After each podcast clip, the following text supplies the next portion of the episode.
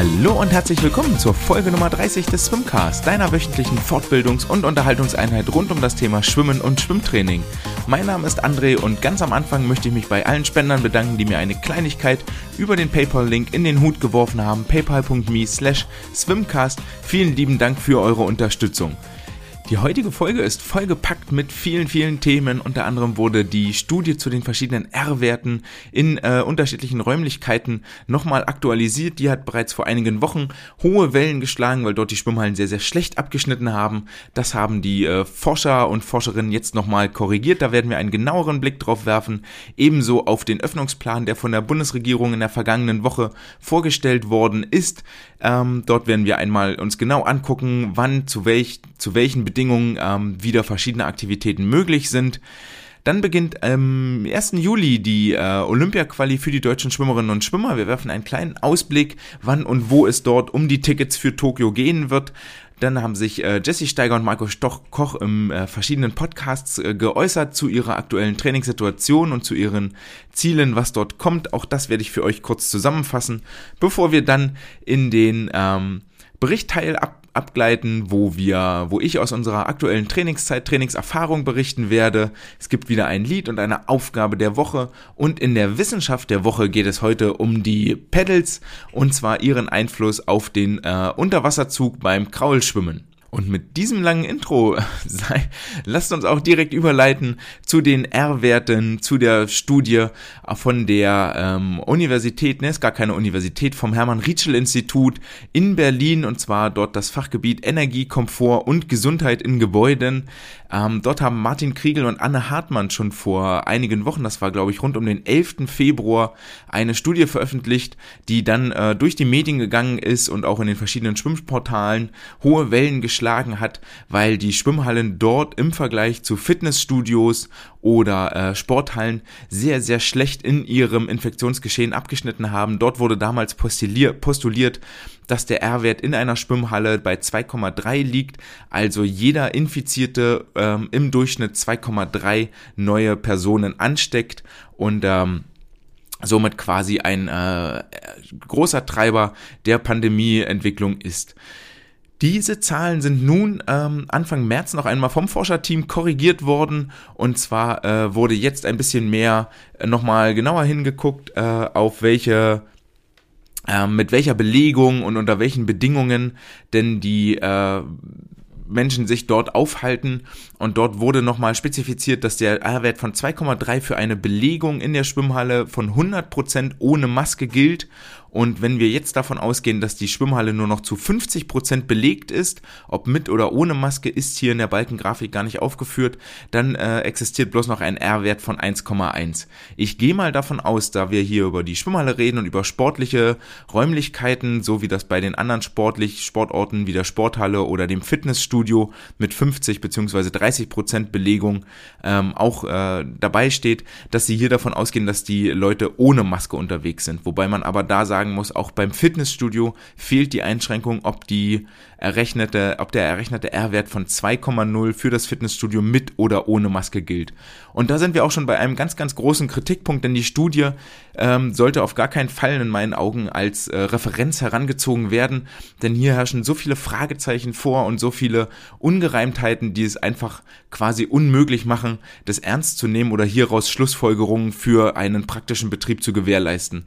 Denn ähm, zum einen lohnt sich hier ein Blick auch auf die Quellenlage. Das sollte, solltet ihr sowieso immer tun, wenn ihr irgendwo was ähm, mit einem wissenschaftlichen Anspruch lest. Solltet ihr euch mal angucken, wie ist die Quellenlage, woher sind die Quellen, ähm, was ist dort gemacht worden. Und dann fällt euch auf, dass von den 15 Quellen, die angeführt werden in dem Paper, ähm, sage und schreibe drei Quellen, also ganze drei Quellen von denselben Autoren sind und das gar keine Journals sind, die durch ein Peer Review gegangen sind, also wo die Wissenschaftskollegen nochmal drauf geguckt haben, wo quasi eine unabhängige Kontrolle der Ergebnisse der Untersuchungen stattgefunden hat, sondern alle drei Studien, die sie selber zitieren, sind noch immer im Preprint-Status, also auf einem Server, wo man das quasi als Forscher, als Publikant selber hochladen kann und dann ähm, kann man das schon erstmal so rauspostulieren und sagen, hier, das ist noch nicht veröffentlicht, aber ich habe da schon mal was gemacht. Das kann man natürlich tun, aber es ist ähm, kein Zeichen von guter wissenschaftlicher Arbeit, ähm, ist auch nichts, worauf man sich beziehen sollte. Auf in einer aktuellen Lage, wie wir das gerade in der Corona-Pandemie haben, ist so ein Preprint natürlich sinnvoll, weil ähm, wenn zum Beispiel ein Christian Drosten ein Preprint veröffentlicht, dann guckt man dort mit Sicherheit ähm, gerne mal hin und geht davon aus, dass es schon erstmal gewisse Qualitätsansprüche genügt. Ohne den beiden jetzt zu nahe zu treten, ähm, weiß ich nicht, wie ihr Ruf in der Wissenschaftswelt ist. Kann sein, dass das die größten Koryphäen sind. Das liegt mir nicht, nicht nahe oder es liegt mir fern, das zu urteilen, weil ich es einfach nicht weiß. Aber äh, Bezug nehmend auf eigene Studien, die selber noch nicht ähm, gepeer-reviewed wurden, ähm, weckt zumindest schon erstmal Zweifel äh, an der Validität und an der Nachhaltigkeit dessen, was hier untersucht worden ist. Zum Zweiten ist es natürlich auch nicht gut, äh, eine erste Studie rauszubringen und ähm, hier Zahlen zu postulieren, um die dann drei Wochen später nochmal zu korrigieren oder zu ergänzen. Das wirkt auch nicht so richtig durchdacht. Dort würde man sich einfach wünschen, macht es einmal richtig und macht eine Veröffentlichung draus und dann ist alles gut und nicht so kleckerweise, ach, wir haben hier nochmal nachjustiert, wir haben hier nochmal nachjustiert. Dann denkt doch bitte beim ersten Mal drüber nach und müsst dann nicht nochmal in eine Korrekturschleife gehen. Denn wie das so ist, so eine Korrekturschleife Notschleife wird in der Regel viel, viel weniger wahrgenommen als das, was im ersten Moment ähm, herausposaunt worden ist. Wir alle kennen diesen Bias, wenn ähm, ein, ein Fernsehstar oder wer auch immer in der bunten oder in irgendwelcher Klatschpresse schon mal verurteilt worden ist. Das ist die große Headline, das ist die Schlagzeile, das ist das, was hängen bleibt. Wenn dann nochmal eine Korrektur kommt oder eine Richtigstellung, das nimmt am Ende des Tages kaum noch jemand zur Kenntnis. Was auch ähm, auffällig ist, wenn wir uns die R-Werte angucken und diese große Balkengrafik, dann wird überhaupt nicht äh, klar, warum sie bei verschiedenen ähm, Örtlichkeiten von verschiedenen Be Belegungen ausgehen. Also zum Beispiel ist hier ein Supermarkt mit 80% Belegung, ist der Faktor mit 1. Das heißt, ein Infizierter wird einen weiteren anstecken. Der ÖPNV mit Maske ist mit 0,8 aufgelistet. Dort steht gar keine Belegung dabei. Dann äh, Schwimmhalle mit 50% Belegung. Das Restaurant wiederum hat nur 25%. Das Kino hat 30%. Das, dann gibt es ein Kino mit 40%. Das Büro hat nur 20% Belegung. Das Fitnessstudio wiederum hat hat 30% Belegung und so ziehen sich verschiedene Prozentzahlen durch, die überhaupt nicht in Relation gesetzt werden, wo überhaupt nicht begründet wird, warum jetzt diese Prozentzahl, warum das Kino 40 Prozent und nicht 30 oder 50 oder 80 oder 10. Ähm, und das, das macht es ganz, ganz schwer. So, warum nehmt ihr diese Werte an und nicht irgendwelche anderen? Das erschließt sich so gar nicht aus der Studie. Des Weiteren ist ganz klar auch ähm, findet die, die Besonderheiten der verschiedenen Örtlichkeiten findet keine Berücksichtigung. Also zum Beispiel die Tatsache, dass in der Schwimmhalle eine viel, viel höhere Luftfeuchtigkeit ist, die zu größeren Aerosolen führt und dazu führt, dass nicht mehr 1,5 Meter Übertragungsweg, sondern bloß noch 1 Meter oder 50 Zentimeter Übertragungsweg durch Aerosole gewährleistet sind. Es findet keine Berücksichtigung, dass ähm, Chlorpartikel in der Luft rumschwirren, die ähm, desinfizierend wirken und das Virus nachweislich unschädlich machen. Es findet ähm, auch keine Berücksichtigung, wie hoch ist jetzt der Luftstrom. Da kann man sich relativ einfach wohl vorstellen, dass bei einem Friseur der Luftstrom, der vielleicht durch geöffnete Fenster erzeugt wird, wenn überhaupt geöffnet wird, nicht so groß ist wie zum Beispiel an einem Theater oder an einem Kino, wo, Kino, wo eine riesige Umweltanlage oder auch in einer Schwimmhalle, wo eine riesige Luftumweltanlage arbeitet und immer wieder neue Luft reinpumpt und alte Luft absaugt. Ähm, auch da fehlt mir die Unterscheidung, denn ich denke davon aus, dass die meisten Sporthallen die hier tatsächlich in einem ähnlichen Bereich liegen mit einem R-Wert von 1,5 über keine professionelle Umweltanlage verfügen, sondern dort die Luft einfach nur immer wieder die gleiche Luft ein- und ausgeatmet wird von denselben Leuten. Und das ist einfach schade, dass wir hier eine Studie haben, die mit sehr plakativen Zahlen und mit einer sehr plakativen Grafik wirbt, aber diesen Anspruch im Nachhinein eigentlich gar nicht halten kann, sondern nur erstmal irgendetwas rausposaunt und ähm, das für, für gegeben so darstellt, aber bei genauerem Betrachten äh, dieses ganze Konstrukt einfach überhaupt nicht anhält. Die äh, Grundannahme, die sie treffen, ist natürlich vollkommen richtig. Das Risiko der Ab Ansteckung ist Abhängigkeit von der Dosis, die ähm, ausgeatmet wird an Virenlast.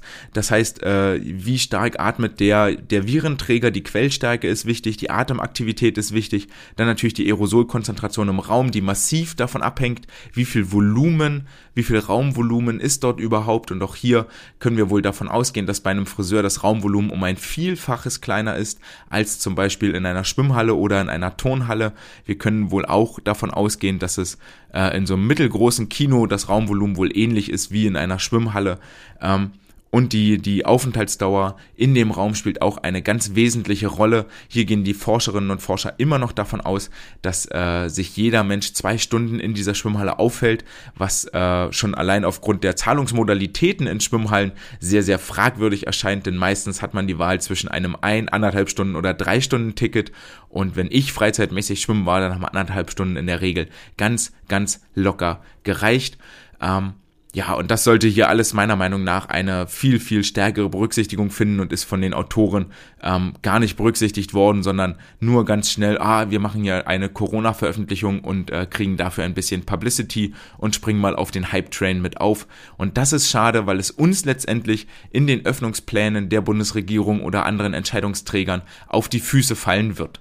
Womit wir auch schon beim zweiten Thema wären, und zwar hat die Bundesregierung nämlich einen Öffnungsplan bekannt gegeben. Entgegen ähm, der, der, des, der großen Kommunikation, die von Seiten des DSV-Präsidenten Marco Troll stattgefunden hat und des offenen Briefes, der geschrieben wurde von vielen Sportverbänden, ähm, findet die Schwimmhalle und das Kulturgut Schwimmen, über das wir hier immer noch reden. Wir haben inzwischen nächste Woche einjähriges Jubiläum der Corona-Pandemie, einjähriges Jubiläum des Lockdowns ähm, wenn man das denn Jubiläum nennen möchte. Das heißt, wir haben jetzt fast oder wir haben ein ganzes Jahr keine Schwimmkurse, kein Schwimmtraining absolviert und wir haben hier nicht nur eine, sondern mehrere verlorene Generationen, die sich den Bewegungsraum Wasser jetzt in einer Lern optimierten Phase ähm, nicht erarbeitet haben, haben wir jetzt hier verloren und haben an der Stelle ein riesiges Problem.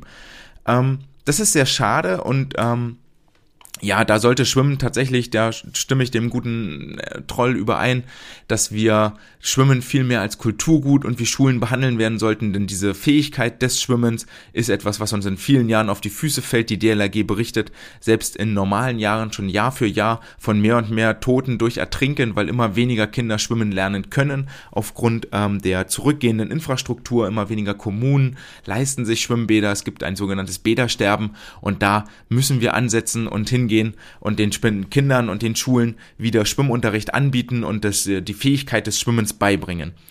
Dazu gibt es durchaus die eine oder andere Möglichkeit. Und zwar ab dem 22.03. Äh, ist es wohl unter gewissen Voraussetzungen ist es möglich, dass äh, die Sportler wieder schwimmen können. Aber erstmal Schritt für Schritt. Die ersten Lockerungsmöglichkeiten konnten jetzt schon am 8.03., also am vergangenen Montag in Kraft treten. Und zwar bei einer Inzidenz von unter 50 durfte im Außenbereich wieder Sport getrieben werden. Und zwar kontaktfrei, das heißt ohne Anfassen von maximal 10 Personen beliebigen Alters.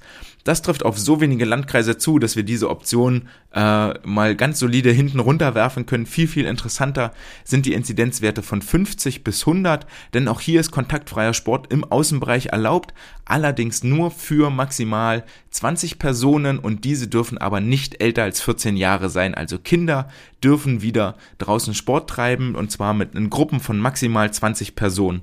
Hier gibt es ähm, einige Einschränkungen, die gelten und die ein Außentraining mit 20 Personen äh, vermutlich unpraktikabel erscheinen lassen. Und zwar gilt ein Mindestabstandgebot zwischen den verschiedenen Sportteilnehmern von fünf Metern. Zumindest ist das das, was uns in der Corona-Schutzverordnung mitgeteilt worden ist. Der Übungsleiter muss dafür für Sorge tragen, dass sich verschiedene Gruppen, die sich auf Sportplätzen treffen, also kann ja sein, dass ne, der, der Fußballverein jetzt draußen Sport macht, der Schwimmverein macht draußen Sport und die Judoka machen draußen Sport, dass die sich auf den den äh, Sportplätzen auch nicht gegenseitig zu nahe kommen und sich nicht, nicht vermischen, sondern wirklich jede Gruppe in ihrer Gruppe auch bleibt. Das äh, stellt natürlich besondere Anforderungen an die Organisationsform, die wir dort ähm, die wir dort anbieten mit den Kindern. Aber es ist erstmal wieder eine kleine, ein kleiner Lichtblick, um wirklich mit den, mit den Jüngsten, die ja auch von den sozialen Kontakten und von ihrer Bewe von ihrem Bewegungsdrang leben, wieder in einen regelmäßigen Sportbetrieb reinzukommen. Die Inzidenzwerte sind auch so ein großer kritischer Punkt, die noch viele Fragezeichen aufwerfen. Ähm, der Inzidenzwert soll stabil unter dem entsprechenden Grenzwert liegen und zwar für die letzten sieben Tage. Und jetzt kommt die spannende Frage, das ist bis dato nicht so ganz klar gewesen, für welchen Geltungsbereich denn diese Inzidenzen gelten für, das, für den jeweiligen Einflussbereich des, äh, des Gesundheitsamtes, für die jeweilige Stadt, für den Landkreis, für das Bundesland. Und ähm, die Sache, die uns jetzt mitgeteilt worden ist, ist, dass der Inzidenzwert für das gesamte Bundesland unter dem entsprechenden Grenzwert liegen muss. Zumindest was die Sportaktivitäten angeht. Das heißt, wir haben jetzt hier in NRW die Situation, dass wir äh, ab de, seit dem 8.3., seit Montag quasi, da wir unter dem Inzidenzwert von 100 liegen, mit 20 Kindern unter 14 Jahren draußen Sport treiben dürfen. Hurra, hurra, das ist schon mal ein großer Fortschritt, wird aber leider vermutlich nicht dazu beitragen, dass die Fallzahlen sinken und wir uns ähm, dort den niedrigeren Inzidenzen an, annähern. Nur mal so zur Erinnerung, vor einem Jahr hatten wir einen R-Wert von 35, nee, nicht einen R-Wert ist falsch, sondern einen Inzidenzwert von 35 und haben uns damals entschieden, alle Schulen und das öffentliche Leben quasi komplett lahmzulegen. Und jetzt reden wir von äh, Werten unter 50 beziehungsweise 50 bis 100, wo wir wieder Sport treiben. Sei es wie es sei, wir haben ein bisschen mehr Erfahrung und ein bisschen mehr Ruhe bekommen äh, und gewonnen. Deswegen dürfen wir ab dem 22.03. unter gewissen Voraussetzungen ähm, dann sogar kontaktfrei Innensport treiben. Und zwar soll die Inzidenz stabil unter dem Wert von 100 liegen. Dann ist Kontaktsport außen erlaubt und kontaktfreier Sport innen. Hier ähm, ich denke mal, der Fall, dass wir unter den äh, Inzidenzwerts von 50 kommen, der ist wohl höchst unrealistisch und ausgeschlossen. Dann wäre das sogar der kontaktfreie Sport innen ohne jegliche Beschränkung möglich. So dürfen wir Innensport treiben, also in die Schwimmhalle wieder gehen mit unseren Gruppen. Zu welcher Belegung ist auch überhaupt nicht klar, ob das 50% Belegung, ähm, welche Wechselrhythmen noch, da hatten wir die abenteuerlichsten Konstruktionen, 45 Minuten Schwimmzeit, 15 Minuten Wechselzeit zum Beispiel oder äh, maximal vier Sportler, Sportlerinnen pro Bahn und so weiter. Das ist alles noch nicht klar, das ist alles noch nicht geregelt.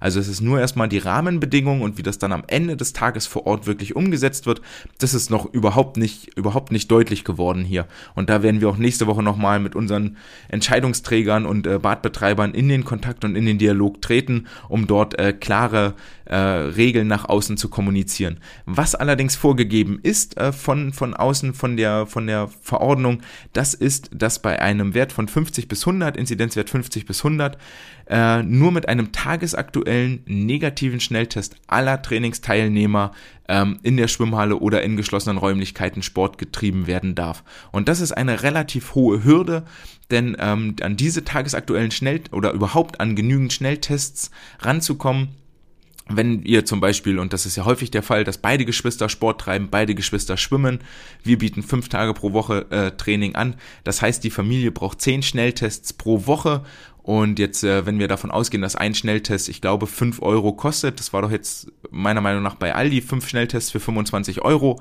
äh, wenn, dann sind das 50 Euro Zusatzkosten pro Woche für die Familie, also 200 Euro im Monat.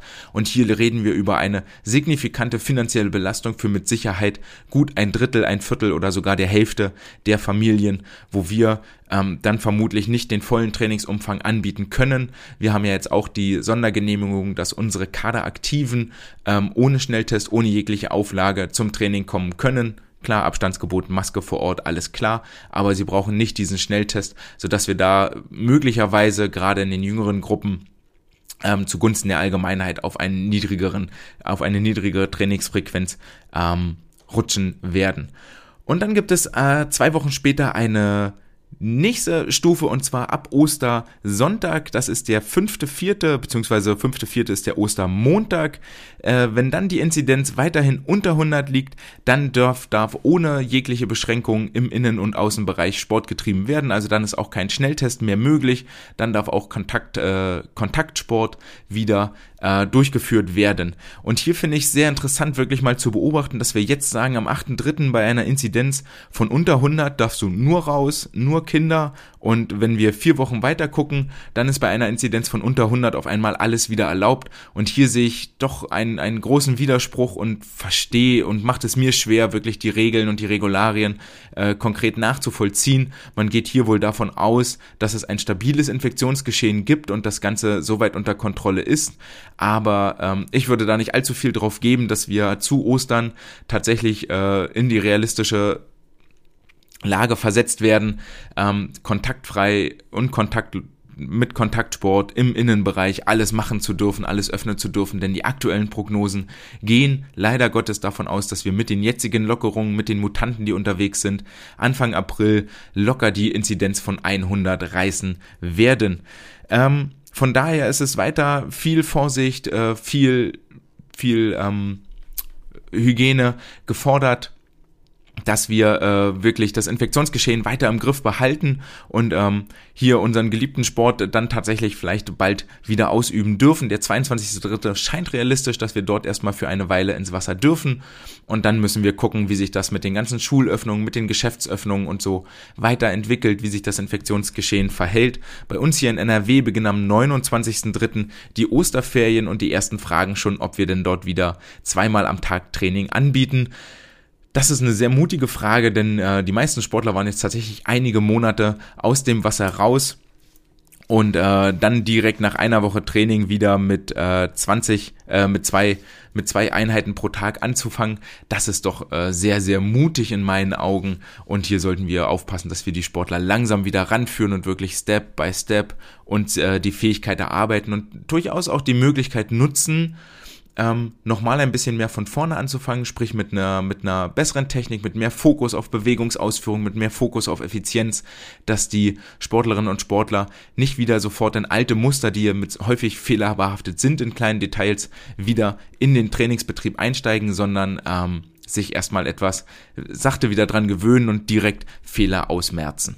Das führt uns auch direkt zum nächsten Thema, nämlich wie läuft das im Moment bei uns das Training, wie geht es weiter jetzt mit den beschlossenen Öffnungen und Lockerungen und ähm, ja, die jüngeren Kader, also sprich unser CDE-Kader, die werden jetzt in der nächsten Woche auch mit Freilufttraining anfangen, so es denn das Wetter zulässt. War ja in den letzten Tagen wieder nicht mehr ganz so dolle, aber wir sind alle nicht aus Zucker und ich denke mal, solange es nicht regnet oder übertrieben nass ist, sollte das Freilufttraining äh, oberste Priorität genießen. Neben dem sind unsere Kaderaktiven äh, weiterhin im Wasser, wie letzte Woche auch angesprochen, ergänzt durch die Abiturienten, die dafür sorgen, dass dass die Trainingsgruppe an sich etwas größer wird und äh, grundsätzlich gilt ja erstmal, je mehr Sportler da sind, desto mehr Freude und mehr Spaß macht das auch, desto besser ist die Stimmung.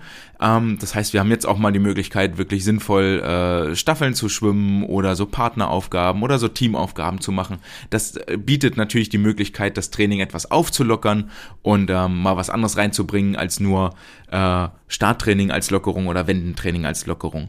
Des Weiteren war in den letzten Wochen der Fokus eher auf kürzeren Distanzen, dafür mehr Intensitäten und bestimmte äh, Bewegungsgeschwindigkeiten, wo wir uns jetzt äh, ein bisschen wegbewegen werden davon und mehr in Richtung Umfang gehen, also so, dass wir auch demnächst mal wieder die äh, fünf oder sechs Kilometer in den äh, zwei Stunden, die wir zur Verfügung haben, reißen werden weil wir jetzt äh, nach den nach den vier fünf Wochen Training äh, so weit wieder im Wasser sind, so weit Rutsch haben, dass die Sportler das verkraften und auch wirklich umsetzen können bis bis zum Ende, dass das eine vernünftige Qualität hat, denn auch hier äh, ja gilt der alte Spruch aus der aus der C-Lizenz Ausbildung: Technik bestimmt die Teilstreckenlänge. Ansonsten ähm, wird es nochmal den einen oder anderen internen Testwettkampf geben. Da gab es ja im Rahmen äh, der verschiedenen Stützpunkte oder an den verschiedenen Stützpunkten oder Orten gab es da schon so Standortbestimmungen. Glücklich natürlich für alle, die aus verschiedenen Trainingsgruppen haben, die aus verschiedenen Vereinen zusammengesetzt sind. Und dann kann das Ganze direkt beim DSV als offizieller Wettkampf und damit auch als offizielles Wettkampfergebnis angemeldet werden. Das trifft hier leider auf uns nicht zu, sodass die Ergebnisse intern bleiben ähm, sollen uns aber nicht davon abhalten, regelmäßig die Form der Sportler und Sportlerinnen zu überprüfen und immer wieder mal auf den, äh, auf den Wettkampfreiz zu setzen. Denn es ist nicht zu unterschätzen, was passiert, wenn sich die Kiddies mal den äh, Rennanzug anziehen und wir das Ganze ein bisschen professioneller in Anführungsstrichen aufziehen und dafür sorgen, dass es äh, dass es richtig, richtig schnell zur Sache geht und eine bestimmte Zeit auch abgeliefert werden muss. Denn das ist äh, ja auch psychischer Druck, der dort existiert und mit dem die, die Kinder im Laufe ihrer Schwimmkarriere durchaus umgehen lernen. Ansonsten, ähm, gerade schon angesprochen, fiebern wir natürlich entgegen, dass vielleicht ab dem 22.03. Äh, wieder mehr Sportler ins Wasser dürfen und dann mit dem Schnelltest, aber wie dort die konkrete Umsetzung aussieht, darüber werde ich, kann ich euch nächste Woche berichten, weil dann steht der 22. ja auch quasi direkt vor der Tür. Ebenfalls vor der Tür steht die Olympia-Quali der deutschen Schwimmerinnen und Schwimmer. Und zwar hat der DSV ja insgesamt vier Wettkampf Wettkämpfe bekannt gegeben an drei verschiedenen Terminen, beginnend jetzt im April, am 1. April Wochenende und zwar am 3. und 4. April. Dort war ursprünglich mal das Olympia-Quali-Event in Würzburg geplant, das jetzt aus äh, nachvollziehbaren Gründen nicht mehr in Würzburg stattfindet, sondern nach Heidelberg verlegt worden ist. Ich denke, allen ist klar, warum. Das hat mit den äh, ähm, Umständen zu tun, die in der letzten Folge geschildert wurden und die äh, euch Schwimminteressierten mit Sicherheit nicht an euch vorbeigegangen ist. Ähm, ein bisschen schade ist natürlich äh, die, oder was heißt schade, aber ähm, sehr, sehr äh, sehr, sehr merkwürdig mutet dort die offizielle Begründung an, denn die offizielle Begründung heißt, dass mit im Zuge der erwartenden äh, Bäderöffnung nicht da garantiert werden kann, dass möglicherweise in Würzburg die Öffentlichkeit parallel mit in der Schwimmhalle ist zum Event und deswegen ist man nach Heidelberg, Heidelberg an den dortigen Stützpunkt ausgewichen. Das ist, äh, ich denke, da können wir davon ausgehen und uns darauf einigen, dass es nur eine vorgeschobene Begründung, aber sei es drum, ähm, ja, es ist wie es ist. Am 3. und 4. in Heidelberg, eine Woche später am 10. und 11. April findet dann ein Quali-Wettkampf in Magdeburg statt mit den Magdeburgern, äh, die aus dem Höhentrainingslager dann wieder zurück sein werden. Die sind jetzt, glaube ich, gerade, müssten dieses Wochenende wieder zurückkommen und dann sind es äh, dreieinhalb, vier Wochen bis zum Wettkampfhöhepunkt. Das ist eigentlich ein ganz gutes, ganz gutes Adaptionsfenster für die Veränderungen, die im Höhentrainingslager ja induziert werden sollen, sprich äh, mehr rote Blutkörperchen, höhere Sauerstoffaufnahme, äh, bessere Leistung Leistungsfähigkeit.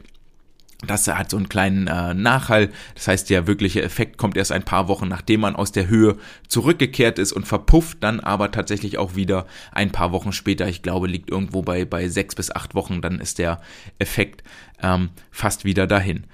Und äh, dann nochmal eine Woche später findet am 17. und 18. April in Dortmund ein Quali-Event statt und parallel vom 16. bis 18. April in Berlin die German Trials.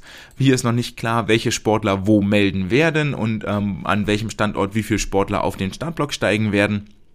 Ähm, fest steht allerdings, dass für alle Quali-Events die Ausschreibungen identisch sind. Ausnahme ist hier Berlin, wo der Wettkampf über drei Tage gestreckt ist. An den anderen äh, Standorten Dortmund, Heidelberg und Magdeburg findet der Wettkampf an zwei Tagen statt. Auch in einem ähm, Format, sodass die Sportler, Sportlerinnen sich vormittags für die 400 Freistil und nachmittags für die 400 Meter Freistil melden können, um dort eben ein äh, Vorlauf-Finalformat zu simulieren. Oder ne, das gleiche gilt dann natürlich auch für die anderen Strecken.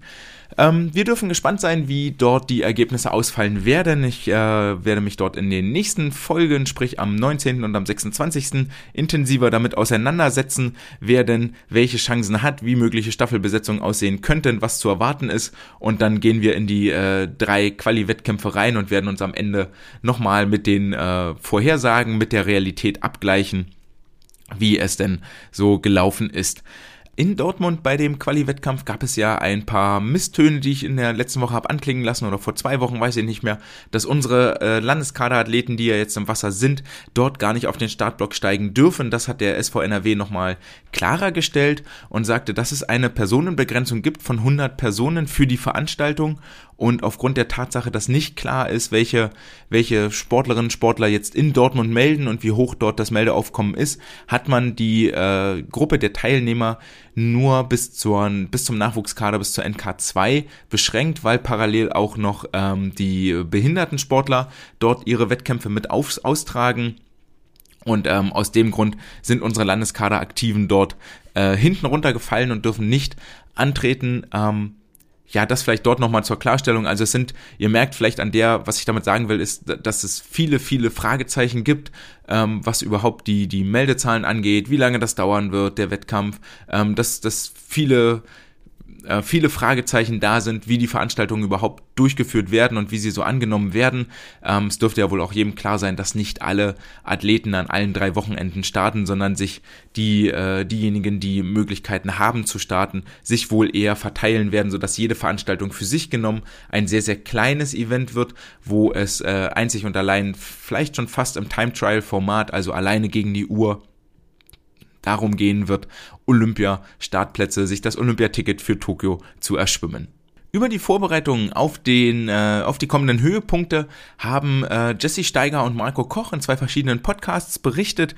Zum einen hat sich äh, Jesse im Quick and Dirty X3 Podcast mit zwei äh, Freunden unterhalten, die beide für den äh, Ironman trainieren und hat dort von ihren Erlebnissen aus dem Höhentrainingslager in der Sierra Nevada, wo sie sich aktuell ja mit dem Team aus Magdeburg aufhält, ähm, berichtet, hat dort unter anderem auch äh, die ein oder andere Anekdote zum Besten gegeben, von, von äh, angefangen von Schwimmbrillen voller Tränen über das äh, 3 Kilo Nutella-Glas, das mit in die Höhe geflogen ist und dem guten deutschen Brot, das mit in die Höhe geflogen ist. Wer dort mal Einblick haben möchte, ähm, dem sei der Quick and Dirty X3 Podcast mit Jesse Steiger ans Herz gelegt. Und dann hat sich Marco Koch in äh, der Fremdsprache Englisch im Social Kick Podcast äh, geäußert. Dort unterhalten sich jeweils drei Moderatoren mit einem eingeladenen Gast. Diesmal war Marco zu Gast und ähm, Marco hat, äh, so wie ich das sehe, aus der Vorbereitung in Teneriffa, dort ist er im Moment im Trainingslager mit ein paar Aktiven. Da gab es in der letzten Woche auch einen sehr schönen äh, Instagram-Post von ihm, wo er gegen den äh, Ironman-Starter Sebastian Kienle angetreten ist. 50 Meter Wettschwimmen, Sebastian ist die 50 Meter Freistil geschwommen, Grau, äh, Marco ist 50 Meter Brust geschwommen. Und so viel Spoiler-Alarm, alle, die weghören möchten oder alle, die sich das noch angucken möchten, jetzt mal kurz fünf Sekunden weghören. So viel Spoiler-Alarm sei verraten. Äh, Marco musste sich nicht anstrengen, um zu gewinnen. Ähm, Trotzdem äh, hat Marco im Social Kick Podcast ein bisschen Einblick gegeben in seinen Trainingsalltag, was er im Moment so macht und hat dort im Prinzip bestätigt, das was Dirk Lange äh, auch in der letzten Woche äh, bei der Fortbildung vom Hessischen Schwimmverband, äh, was ich kurz erzählt hatte, zum Besten gegeben hat. Es geht viel mehr um äh, Race Pace Training im Moment. Es geht viel mehr darum, im Moment die ersten 100 Meter schnell zu machen. Dafür ist er aktuell äh, achtmal pro Woche im Wasser und hat auch viel darüber berichtet, dass ihm die Pandemie dabei geholfen hat, etwas mehr Arbeit, äh, etwas mehr Trainingsarbeit außerhalb des Wassers zu gewährleisten und dass er eigentlich nur noch ins Wasser springt und den Plan auch wirklich schwimmt, wenn er sich fit und wohl fühlt und ansonsten gerne mal mal eine Einheit komplett ändert oder komplett auslässt, wenn er reinspringt und merkt, ah, es geht heute gar nicht. Und das finde ich eigentlich eine sehr, sehr gute Einstellung, weil das ist etwas, was sich jetzt in der Pandemie wohl gezeigt hat, so ist zumindest der einhellige Konsens, dass der Großteil der Schwimmerinnen und Schwimmer tatsächlich overtrained ist, also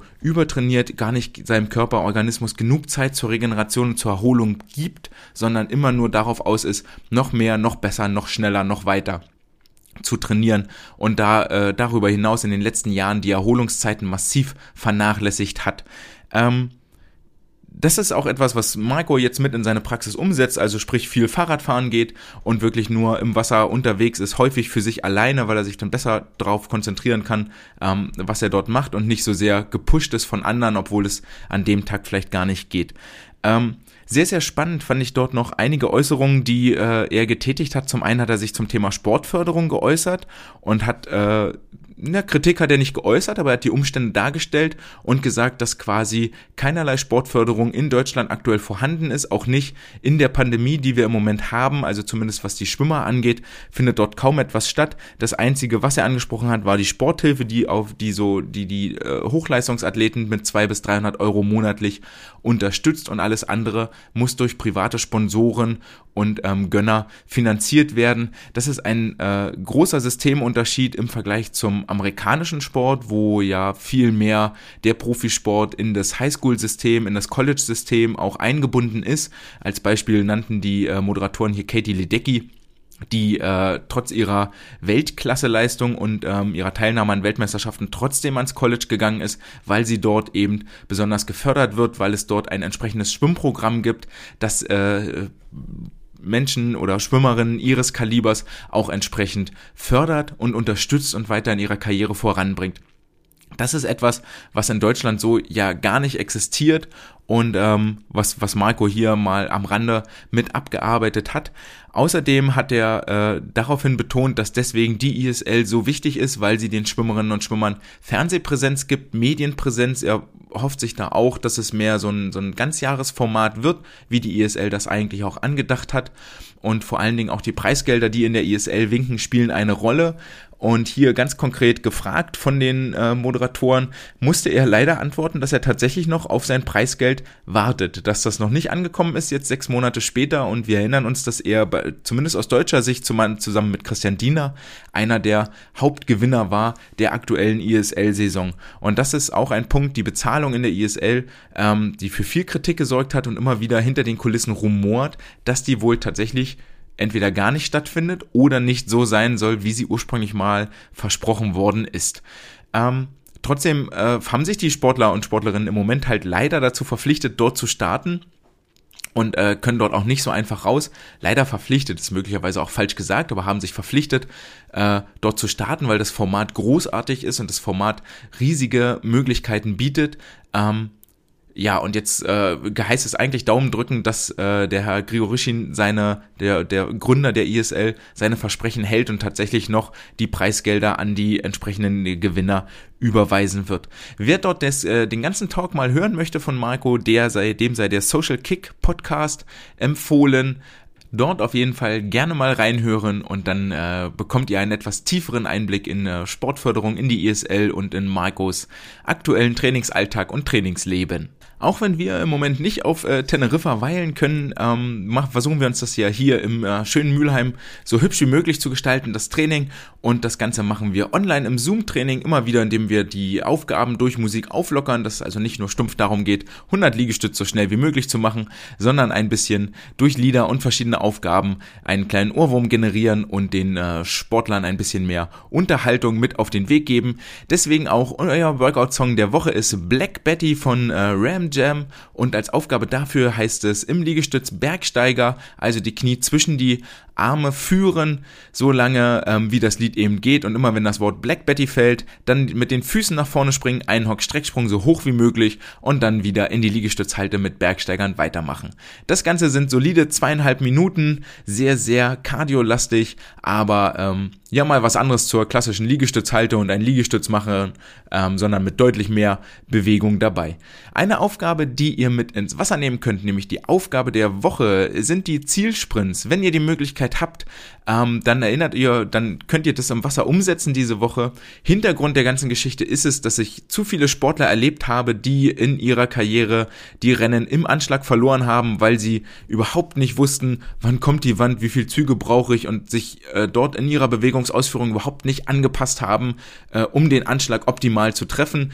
Äh, das wohl berühmteste und weltbekannteste Beispiel ist das Duell Michael Phelps gegen Milorad Kavic, wo Phelps im Anschlag dem Milorad Kavic ähm, die Goldmedaille bei den Olympischen Spielen unter dem Fingernagel weggerissen hat. Der Milorad hatte quasi schon beide Hände dran und sie sich kurz davor um den Hals zu hängen und dann kam Michael im Anschlag und war eine Hundertstel schneller. Und damit meinen Sportlern das mal irgendwann nicht passiert, habe ich vor einiger Zeit den Zielsprint für mich entdeckt. Das heißt, wir bildet Paare mit euren Sportlern und Sportlerinnen und die schwimmen hintereinander, einer hinten an den Füßen des Vordermanns oder so ein bisschen daneben, so auf Schienenbein Hüfthöhe. Ähm, schwimmen sie 25, 30, 35 Meter vor sich her und dann fängt der hintere an, den Schlusssport zu initiieren und sobald der Vordermann merkt, oh, ich werde hier gerade überholt, muss er natürlich reagieren und versuchen vor seinem äh, Gegenspieler an der Wand zu sein. Da ähm, entstehen sehr, sehr schöne Anschlagduelle, wirklich richtig, richtig gut und da könnt ihr sehr schön auch analysieren und da können die Sportler auch selber merken, okay, ähm, reflektierend, wo habe ich hier einen Fehler gemacht, wo muss ich, was muss ich vielleicht anders machen?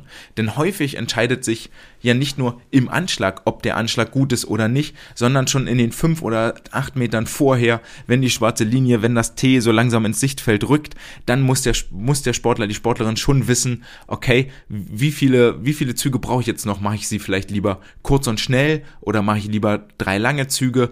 Ähm, bei Delfin, bei Kraul, bei Rücken, bei Brust spielt überall eine Rolle, vor allen Dingen auch für die Brustschwimmer, dass man vielleicht nochmal klar macht, ey, du musst nicht mit einem kompletten Zyklus anschlagen, sondern du kannst auch nur nochmal einen Armzug machen und dann die Wand berühren. Das ist, da gibt es auch viele Fälle, wo das schneller ist als rangleiten oder noch versuchen, einen ganzen Zug unterzubringen.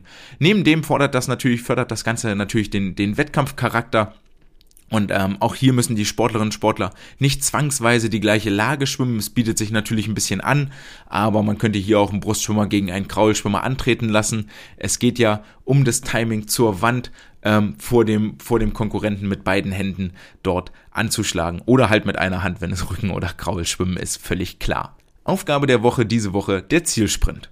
Das führt uns zu unserem letzten Thema der Wissenschaft der Woche.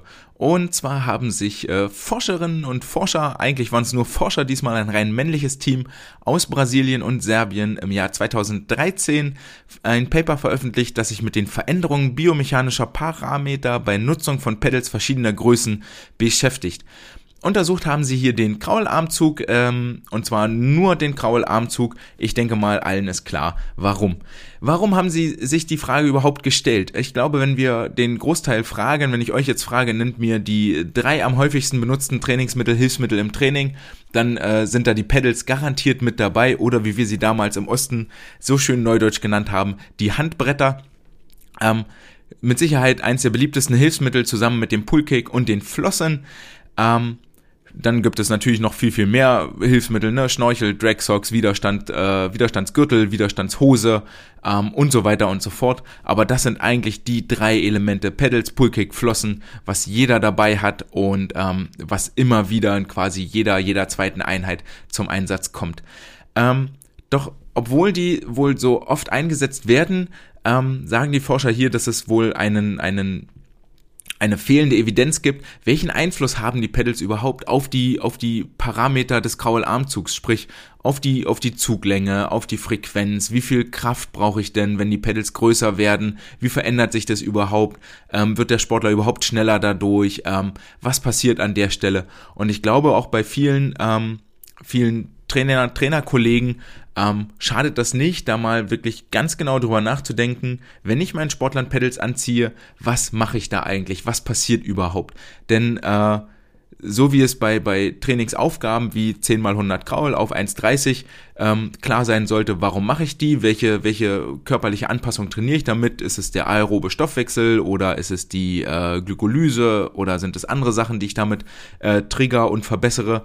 Ähm, so muss es auch bei den Hilfsmitteln immer überlegt werden, was ist ihr Sinn, was ist ihr Nutzen, warum nehme ich die überhaupt. Und was sich über die, über die Jahre noch entwickelt, auch wenn wir irgendwann fängst du ja mal an, mit den Sportlern Pedals zu benutzen. Häufig sind das so kleine Fingerpedals, die nur vorne über die äh, Fingerkuppen, über die Finger wirklich gezogen werden und die Handfläche frei bleibt. Ähm, und dann kommt irgendwann die nächste Größe, weil die Hand wird ja auch größer, dann wächst man äh, äh, auch aus der nächsten Größe raus, ähnlich wie bei Schuhen oder wie bei Hosen. Ne? Je größer der, der Sportler wird, desto größer werden die Pedals. Genereller Konsens ist natürlich, die Pedals machen ja nur dann Sinn als Trainingsmittel und äh, bewirken eine Veränderung und einen neuen Trainingsreiz, wenn die Fläche, die dadurch ins Wasser gestellt wird und die bewegt werden muss, größer ist als die Handfläche, die wir sowieso schon haben. Ähm, hier sei auch nochmal ganz, ganz wichtig und als Grundsatz vorangestellt, egal welche Pedals ihr benutzt, man kann auch mit kleinen Sportlern übergroße Pedals benutzen. Ähm, solange man klar macht, warum, wieso, weshalb, worauf sie achten sollen. Ähm, die Technik bestimmt die Teilstreckenlänge. Das heißt, die Bewegungstechnik unter Wasser, die muss immer gleich bleiben. Ähm, also der hohe Ellbogen muss da bleiben, die Fingerspitzen müssen unter den Arm kommen, der, der, der Armzyklus, die Bewegung muss bis zum Oberschenkel geführt werden, der Hand, die Handfläche soll lange bis zu den Füßen zeigen. So, sobald das nicht mehr gegeben ist, brecht die Übung ab, zieht die Pedals aus Lass die Sportler wieder ohne schwimmen, dann haben sie viel, viel mehr davon. Ansonsten schleifen sich falsche Bewegungsmuster ein und das führt letztendlich zu gar nichts. Ähm, trotzdem wichtig, welche Parameter im Armzyklus beeinflussen die Pedals überhaupt? Vor allen Dingen, wenn wir uns überlegen, dass bis zu 85 Prozent der Vortriebswirkung im Kraulschwimmen aus dem Armzug kommt und die Beinbewegung dann entsprechend nur die anderen 15 Prozent gewährleisten. Was, glaube ich, auch aus der ganzen Vorrede jetzt schon klar geworden sein sollte, ist, dadurch, dass ich die Abdruckfläche vergrößere, kann man grundsätzlich erstmal ganz stumpf davon ausgehen, dass Pedals ein, so eine Art Krafttraining im Wasser sind, also wirklich sportartspezifisches Krafttraining. Etwas, das ich mit einer Langhantel nicht simulieren kann, was ich am Kabelzug nicht simulieren kann, was ich mit Klimmzügen nicht simulieren kann, was ich auch mit einem Terraband oder mit einem Zugseil am Beckenrand nur schwerlich simulieren lässt. Bei Zugseil ja immer das Problem, dass es mit einem sehr leichten Widerstand vorne anfängt, der nach hinten, je länger die Ausdehnung des Zugseils wird, ähm, immer größer wird. Deswegen ähm, würde ich mit dem Zugseil auch immer nur bestimmte Phasen des Armzugs und nie den ganzen Armzug an Land simulieren. Ähm, also wir reden hier von einem sportartspezifischen Krafttraining, ähm, wo es wirklich darum geht, das zu trainieren, was im Wasser auch gebraucht wird, weil ich das an Land quasi nicht simulieren kann. Das ist die Motivation, die die Sportler dem Ganzen vorangestellt haben und haben sich dafür jetzt äh, aus verschiedenen Trainingsgruppen 14 männliche Athleten zusammengesucht und äh, die waren im Durchschnitt 20 Jahre alt und ihre 100 Meter Kraul oder 50 bis 200 Meter Kraul Bestzeit lag bei 87 Prozent der Weltrekord Bestzeit. Ähm, und jetzt äh, geht man dahin und weist die äh, Sportler in das äh, Trainingsprotokoll oder in das Testprotokoll ein und das war sehr, sehr umfangreich. Denn die Tests haben an zwei Einheiten am gleichen Tag stattgefunden, eine am Vormittag, eine am Nachmittag und äh, jetzt wird's ein bisschen tricky. Denn insgesamt wurden äh, wurde, wurden verschiedene Parameter gemessen. Zum einen äh, wurde die Schwimmgeschwindigkeit gemessen, die Zykluslänge und die äh, Bewegungsfrequenz. Das Ganze äh, in einem Maximaltest über zweimal 25 Meter. Sportler sind also 25 Meter geschwommen, so schnell sie konnten, hatten dann vier Minuten Pause und sind dann nochmal 25 Meter geschwommen, so schnell sie konnten. Ähm, und dann gab es das Ganze noch in einem zweiten, weil letztendlich war es den, den Forschern hier wichtig, äh, nicht nur zu messen, okay, wie verändert sich die Zykluslänge und wie verändert sich die Frequenz, sondern auch dahin zu gehen, okay, was passiert unter Wasser? Wie ist die Kraftentwicklung an der Hand? Ähm, wie, wie viel Kraft äh, benutzen die Sportler? Wie hoch ist die Maximalkraft je Armzug, die Minimalkraft? Ähm, wie lange brauchen die Sportler, um die Kraft zu entwickeln, also vom Minimalpunkt zum Maximalpunkt und so weiter und so fort. Und das lässt sich natürlich nicht im freien Schwimmen ähm, vermessen, sondern dafür mussten die Sportler am Beckenrand festgebunden werden. Da gibt es eine eine, ein Messgerät, wo die Sportler ähm, über einen Kraftaufnehmer, also da kriegen die Sportler so einen Widerstandsgürtel umgebunden, der ist äh, an einer kleinen Boje befestigt und die Boje wiederum am Beckenrand befestigt, sodass die Sportler ungefähr so 10 Meter weg sind von der Wand. Und äh, am Beckenrand selber ist dann ein Kraftaufnehmer ähm, festgemacht, der, der registriert, okay, wie, wie, wie groß ist denn hier meine Auslenkung, ähm, welche Kräfte wirken hier, das Ganze in ein Stromsignal umwandelt und dieses Stromsignal am Ende in einer Auswertesoftware wieder in Kraftwerte umgerechnet wird.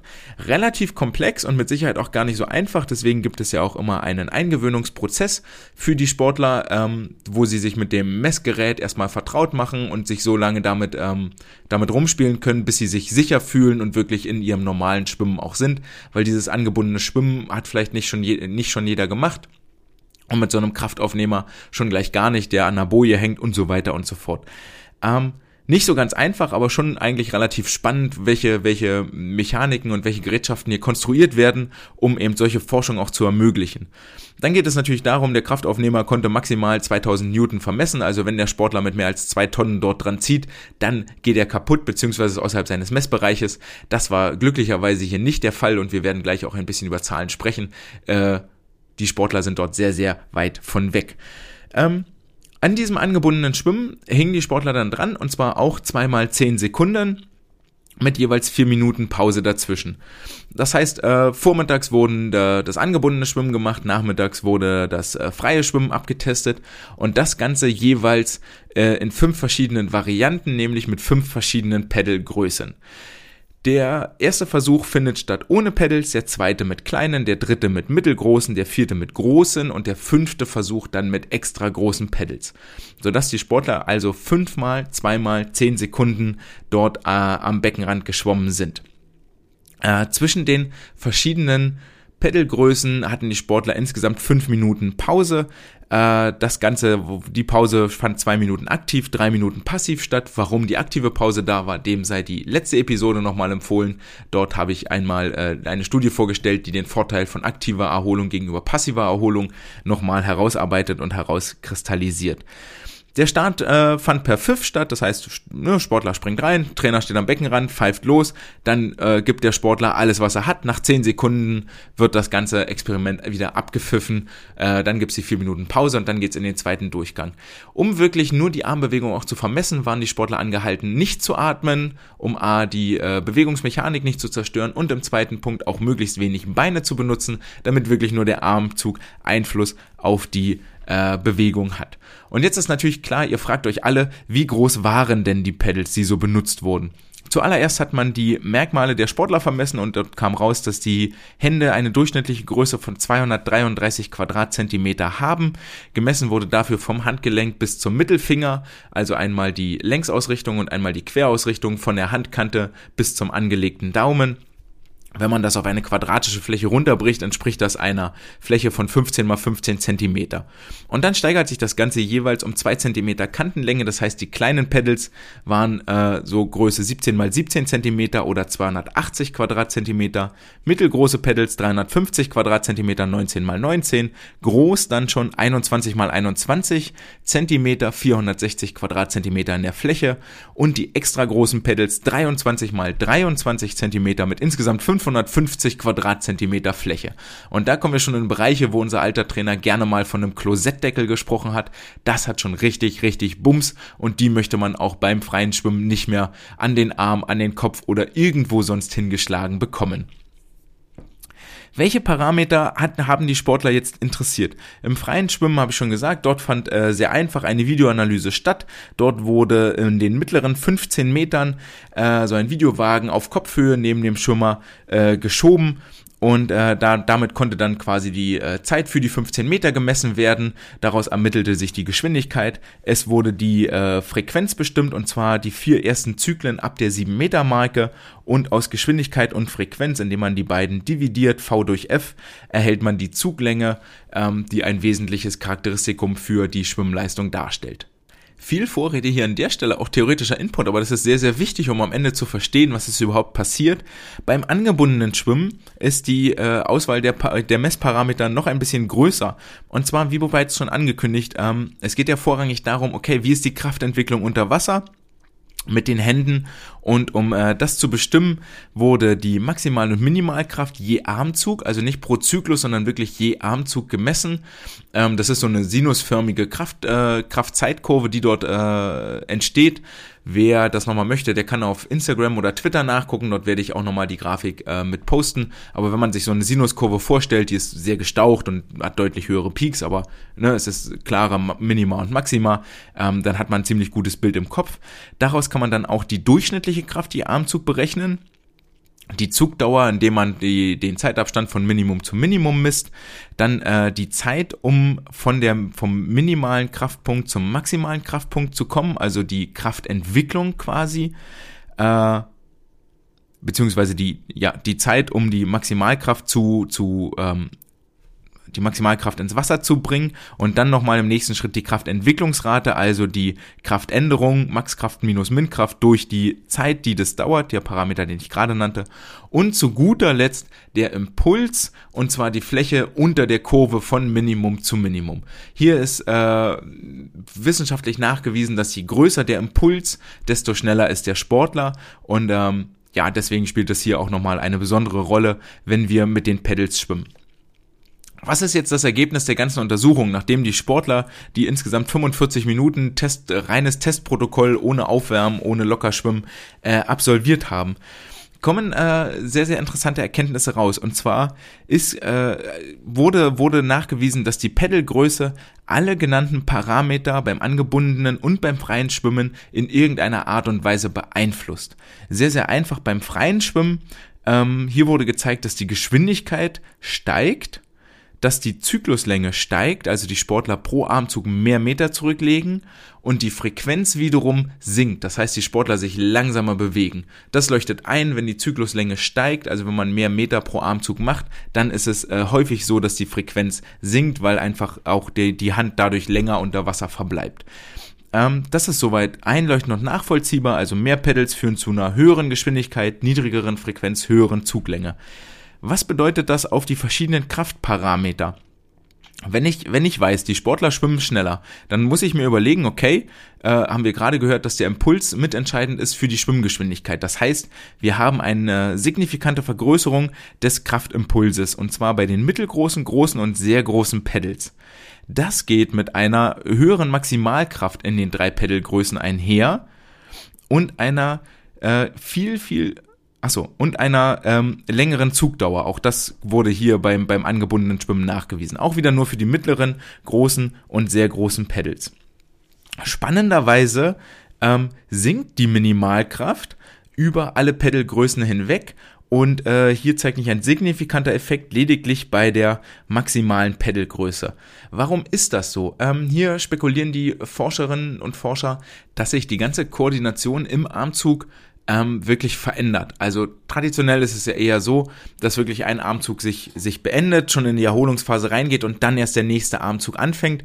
Das ist effektiver und sorgt für nicht so hohe Geschwindigkeitsschwankungen innerhalb des Zyklus, wie wenn sich die Arme wirklich gegensätzlich bewegen. Also ein Arm hinten ist, dann rausgehoben wird und der andere schon mit dem Zug anfängt, weil dann erstmal viel Fläche ins, viel Stirnfläche ins Wasser gestellt wird, ohne dass wirklich ein Vortrieb stattfindet. Und die ähm, Forscher sagen hier, dass aus vorangegangenen Studien ähm, sich zeigt, dass mit großen Pedals nämlich genau dieser oppositionelle Stil ähm, dominanter wird, also wo ein Armzug schon anfängt und der andere gerade hinten aus dem Wasser in die Erholungsphase reingeht. Deswegen wird der äh, wird das Kraftminimum immer immer kleiner und ähm, ja, für einen effektiven Schwimmstil ähm, sollte, die, sollte der Abstand zwischen Kraftmaximum und Minimum eigentlich ähm, so klein wie möglich sein. Äh, das heißt, wir haben hier eine Vergrößerung oder eine Verkleinerung der Minimalkraft. Das heißt, der, der Zug wird grundsätzlich erstmal etwas ineffektiver. Ähm, was wir auch haben, ist, dass die äh, Kraftentwicklungsrate, also ähm, die, die, die äh, ja, die Kraftentwicklung pro Zeit nicht äh, zwar größer wird, aber sich nicht über die Pedals hinweg signifikant verändert. Wir können ja also eher davon ausgehen, dass es ob mit oder ohne Pedals geschwommen wird, die Kraftentwicklungsrate gleich ist. Allerdings die Zeit, die benötigt wird, um vom Kraftminimum zum Kraftmaximum zu kommen, auch wieder bei den mittelgroßen und sehr großen Pedals viel, viel größer ist. Und ähm, Ihr merkt schon, das ist ein sehr, sehr komplexes Thema und gar nicht so ganz einfach. Ähm, vielleicht noch eine Sache, die in der schnellen Mickey Maus Schlussfolgerung, die man jetzt haben möchte, äh, aber gar nicht so ist. Und zwar steigt die durchschnittliche Kraft, die pro Armzug entwickelt wird, ähm, die steigt zwar an, aber nicht so, dass es jetzt hier einen signifikanten Effekt gibt, der zurückzuführen ist auf die Pedalgröße. Und das hat damit zu tun, dass zwar die Maximalkraft steigt, wenn die Pedalgröße steigt, aber auch die Minimalkraft immer kleiner wird. Und dadurch verändert sich der Mittelwert im Zweifel nämlich überhaupt nicht, sondern ähm, genau, der, der Mittelwert äh, der, der, der Kraft, äh, die angewandt wird, der verändert sich gar nicht. Äh, jetzt mag man da hingehen und sagen, ja, aber du hast doch irgendwie vor fünf Minuten und 400 Fakten vorher, hast du doch gesagt, dass der Impuls größer wird, der, der übertragen wird aufs Wasser. Das ist korrekt. Und zwar kommt es daher, dass sich die Kurve nicht mehr, nicht mehr so ganz schmal gestaltet, sondern etwas breiter wird. Das heißt, die Maximalkraft kann, kann vielleicht, oder die Durchschnittskraft, wenn wir uns das als eine Linie vorstellen, die Durchschnittskraft steigt vielleicht gar nicht, aber wirkt über einen längeren Zeitraum, weil ich ja auch gesagt habe, dass die Zykluslänge und die Zyklusdauer steigt. Das heißt, wenn ich eine längere Kraft über einen längeren Zeitraum wirken lasse, dann bekomme ich am Ende äh, nicht eine längere Kraft, wenn ich eine, eine, wenn ich die gleiche Kraft, die ich habe, weil der Mittelwert ist ja gleich, wenn ich die gleiche Kraft über einen längeren Zeitraum wirken lasse, habe ich am Ende eine höhere Endgeschwindigkeit. Wenn ihr euch das ein bisschen anschaulicher vorstellen wollt, dann stellt euch mal vor, ihr habt im Auto bloß noch ein Liter Benzin, den könnt ihr verfahren und jetzt äh, habt ihr zwei Möglichkeiten. Ihr könnt einmal aufs Gaspedal treten und Vollgas geben und euch dann ausrollen lassen oder ihr verbraucht die möglichst gleichmäßig den einen Liter über eine möglichst lange Zeit. Und dann, ähm, glaube ich, wird schon kurz klar, dass das äh, gleichmäßige Fahren euch vermutlich weiter mehr Meter zurücklegen lassen wird, als wenn ihr einmal voll das Gaspedal durchhämmert und die, den, den einen Liter in ganz kurzer Zeit durchballert. Ähm, die Menge, die ihr dort, ne, die Durchschnittskraft, die Durchschnittsenergie, die euch zur Verfügung stand, das ist die gleiche. Das ist die gleiche, aber ihr erhaltet einen, einen unterschiedlichen Output, was euren zurückgelegten Weg angeht. Und das ist im Prinzip das, was hier auch mit den Pedals passiert. Die Durchschnittskraft bleibt gleich, aber ihr könnt die, die wird länger ins Wasser übertragen und länger über das Wasser äh, ins Wasser gebracht. Welche Schlussfolgerungen ergeben sich jetzt aus den ganzen Untersuchungen für die Praxis? Ähm, wir sind wieder bei so einem Punkt, Technik bestimmt die Teilstreckenlänge. Wenn die Maximalkraft, die ich mit großen Pedals aufbringen muss, steigt, rede ich hier äh, von einem ganz klaren Krafttraining und von einem Maximalkrafttraining. Und hier ist es total wichtig, wirklich hinzugucken, ähm, die Bewegungsausführung wird halt crappy, die wird richtig schlecht, wenn die Sportler diese Kraft nicht mehr aufbringen können. Dann zieht die Pedals aus und ähm, lasst sie ohne Pedals weiter schwimmen. Macht euch den Nutzen und das Ziel, was ihr habt, nochmal klar. Ähm, das heißt, äh, die Tatsache, dass die, dass die Hand länger unter Wasser ist, mit, also die Frequenz sinkt und die Zeit unter Wasser zunimmt, ähm, könnte im Zweifel bei exzessiver Anwendung von Pedals auch dazu führen, dass die äh, Handgeschwindigkeit unter Wasser zu langsam wird, um wirklich am Ende des Tages sie noch schnell ohne Pedals durchs Wasser zu bewegen, weil dort ein Umbau in der muskulären Struktur stattfindet. Also auf gar keinen Fall das Training mit den Pedals so weit übertreiben, dass ihr nur noch langsam kontrahierende, energetisch langsam arbeitende Muskelfasern habt, sondern die Handgeschwindigkeit ist am Ende mit der entscheidende Faktor für, äh, für, eine, für einen entsprechenden Vorteil. Vortrieb. Wichtig auch für euch nochmal, ähm, achtet darauf, die Koordination, die schwimmerische Koordination, wann der eine Armzug beginnt, wann der andere, während der andere aufhört und so, das verändert sich je nach Pedalgröße und äh, kann im Zweifel auch einen negativen Einfluss auf die Schwimmtechnik haben.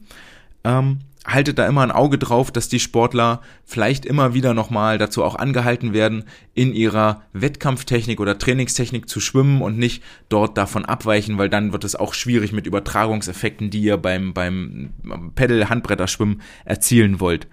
Ähm, und was aber auch jetzt aus der Studie klar geworden ist, dadurch, dass der Impuls steigt und wir eine größere Kraftentwicklung haben, steht uns mit den Pedals, mit den Handbrettern ein äh, Trainingstool zur Verfügung, das wir zielgerichtet für ein spezifisches Krafttraining im Wasser wirklich benutzen können und auch benutzen sollten. Ähm, ihr solltet das regelmäßig in den, in den Trainingsalltag mit euren Sportlern, Sportlerinnen einbauen, aber verschiedene Aspekte, die ich gerade genannt habe, sprich ähm, die, die Bewegungsausführung und die Bewegungsgeschwindigkeit im Auge behalten. So ein Klassiker könnte zum Beispiel sein, äh, 10 mal 200 Kraularme mit Pedals und nach jedem 200er sollen die Sportler 50 Meter sehr schnell schwimmen, um weiterhin die Bewegungsgeschwindigkeit zu haben und nicht völlig das äh, Wasser- oder Bewegungsgefühl zu verlieren.